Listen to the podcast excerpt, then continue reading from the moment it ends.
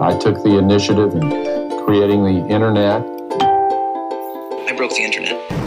Letzte Woche im Internet mit Dora, Popkultur Pro aus Berlin. Präsentiert von Granny, die Kreativagentur für Entertainment. Damit seid ihr up to date, was die aktuellen Themen im Netz angeht.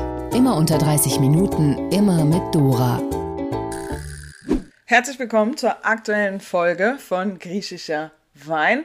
Ihr habt es am Intro gehört, ich bin im Urlaub und deswegen geht die Folge einfach ein bisschen anders los. That being said, wir haben uns die Stats zu dem Podcast angeguckt. Macht man ja manchmal so.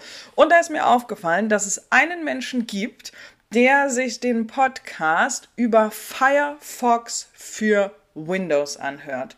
Wer auch immer du bist, bitte melde dich unter letzte Woche im Internet at granny.de.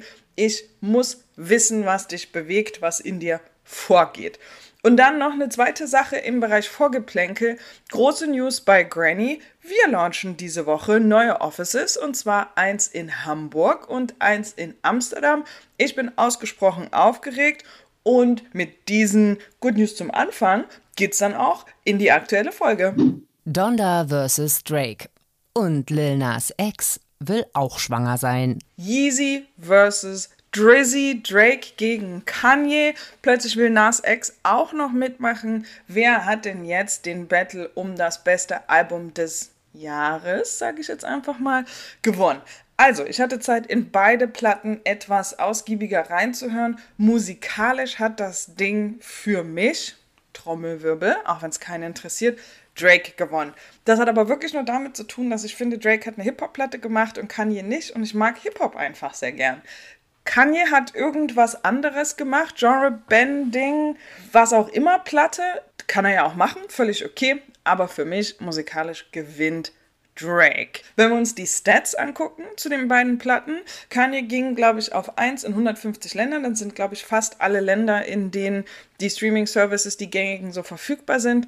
Drake ging bei Spotify, glaube ich, an Tag 1 auf meistgestreamtes das Album aller Zeiten. Die nehmen sich also nicht so viel. Offensichtlich waren beide sehr erfolgreich mit ihren Platten.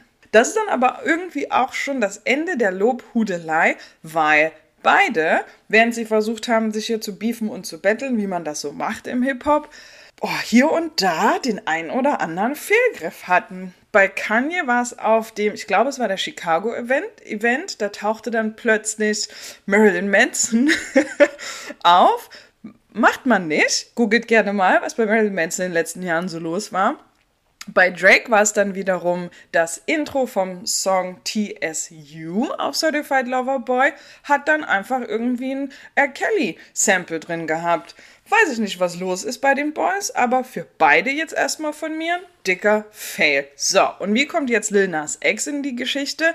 Folgendermaßen, der hat als das Cover von Certified Lover Boy droppte auf Drakes Instagram-Account kurzerhand dann quasi den Lil Nas X-Take auf das Cover gegeben und hat sich, wenn man so will, als Pregnant Daddy ähm, inszeniert und die Emojis, die ihr kennt, die by the way von Damien Hirst sind, Story for another day, hat die quasi von weiblichen Emojis auf männliche schwangere Emojis gemacht. So, so viel dazu. Für mich ist der Beef irgendwie over. I'm over it, I'm bored. Moving on. Vier SchwedInnen für ein digitales Comeback. Aber sind wieder da. Bleiben wir beim Thema Musik. Aber ist back. Amazing? Vielleicht? Let's see. Also, aber spielen nach 40 Jahren Bühnenabstinenz ihr erstes Konzert, aber nicht ähm, persönlich, sondern in der Form von Avataren. Liebe das Wortspiel, by the way. Und keiner weiß so richtig, warum sie nicht selber auf der Bühne stehen. Annahme ist, die sind jetzt ja auch alle schon um die 70, wer weiß. Die Band hat sich eigentlich 1982 aufgelöst und ist seit 1986 nicht mehr gemeinsam aufgetreten. Die hatten sogar mal ein Offer von einer Milliarde Euro, das haben sie abgelehnt und haben gesagt, wir treten nicht mehr zusammen auf. Jetzt haben sie sich fünf Wochen zusammen eingeschlossen, um das Material aufzunehmen, aus dem man dann diese Avatare gemacht hat, die dann auf der Bühne quasi als Hologramm performen. Die Fans rasten komplett aus. Spotify-Stats sehen aus wie folgt. 2.9. ging die Platte live. 5 Millionen Streams nur alleine bei Spotify. Also, congrats, aber so kann man es auch machen. Man bereitet es kurz digital vor und dann muss man nicht mehr selber zur Arbeit antreten. Erinnert mich an unsere Episode, als wir über das Metaverse gesprochen haben. Top. Uh, straight rich white dude mal wieder. Frank Thelen kriegt auf den Deckel. Das Internet vergisst nicht.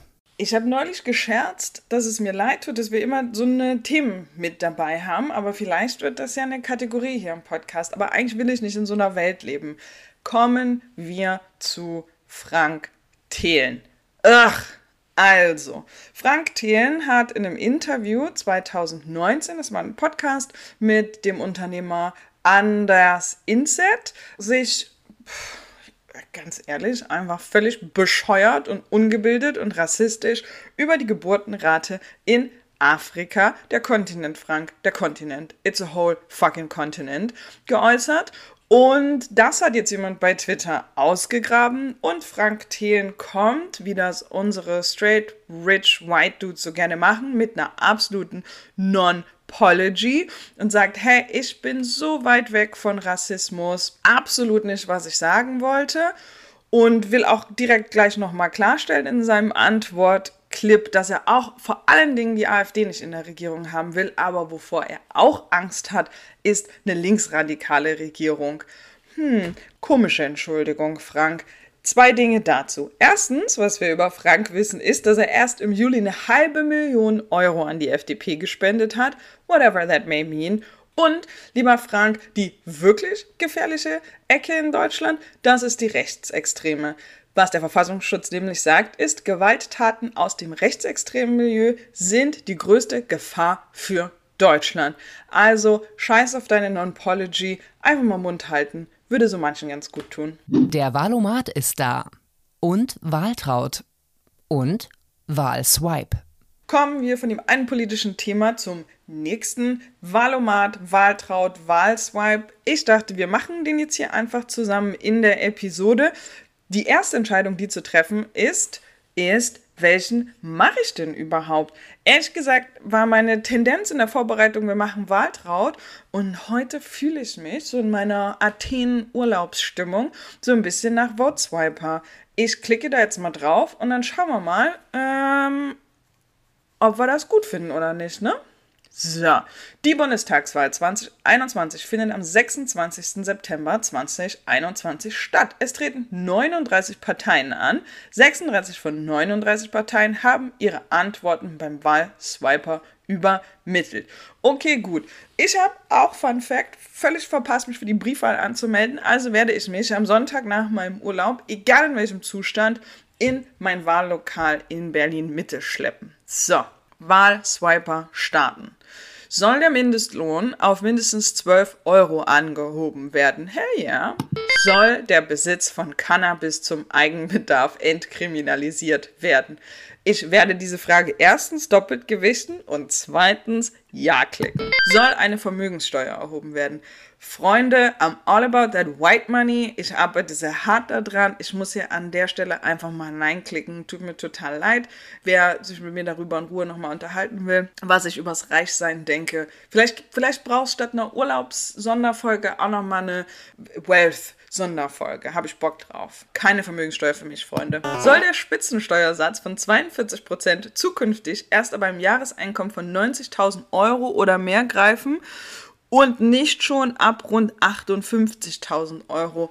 Solides Ja, würde ich sagen. Natürlich ist man mit 58.000 Euro oberhalb des deutschen Durchschnitts. Trotzdem in einer großen deutschen Stadt sind 58.000 Euro zum Beispiel für eine Familie mit Kind oder vielleicht sogar jemand Alleinerziehendes mit zwei Kindern gar nicht so viel Kohle, die da am Ende übrig bleibt. Ich glaube, man kann schon der soliden Mittelklasse das Leben ein bisschen erleichtern, wenn die nicht den Spitzensteuersatz bezahlen. Soll der Kohleausstieg bereits 2030 anstatt wie bisher vorgesehen 2038 erfolgen? Klar! Soll gendersensible Sprache in Hochschulen und Verwaltung verpflichtend eingeführt werden? Oh, das sind lauter so schwierige Fragen ich bin grundsätzlich natürlich total pro gendersensible Sprache. Ich glaube aber, Dinge verpflichtend einführen führt oft dazu, dass das gegnerische Team noch mehr upset ist und noch mehr dagegen hält und noch mehr Unruhe stiftet, ich würde ja gerne in einer Welt leben, wo wir uns gegenseitig einfach mit Sinn und Verstand überzeugen können, dass bestimmte Dinge einfach nett und respektvoll sind oder gut für uns alle gemeinsam. Welchen Impact Sprache auf unser Miteinander hat, das verstehen wir Deutschen vor allen Dingen ja eigentlich ganz gut.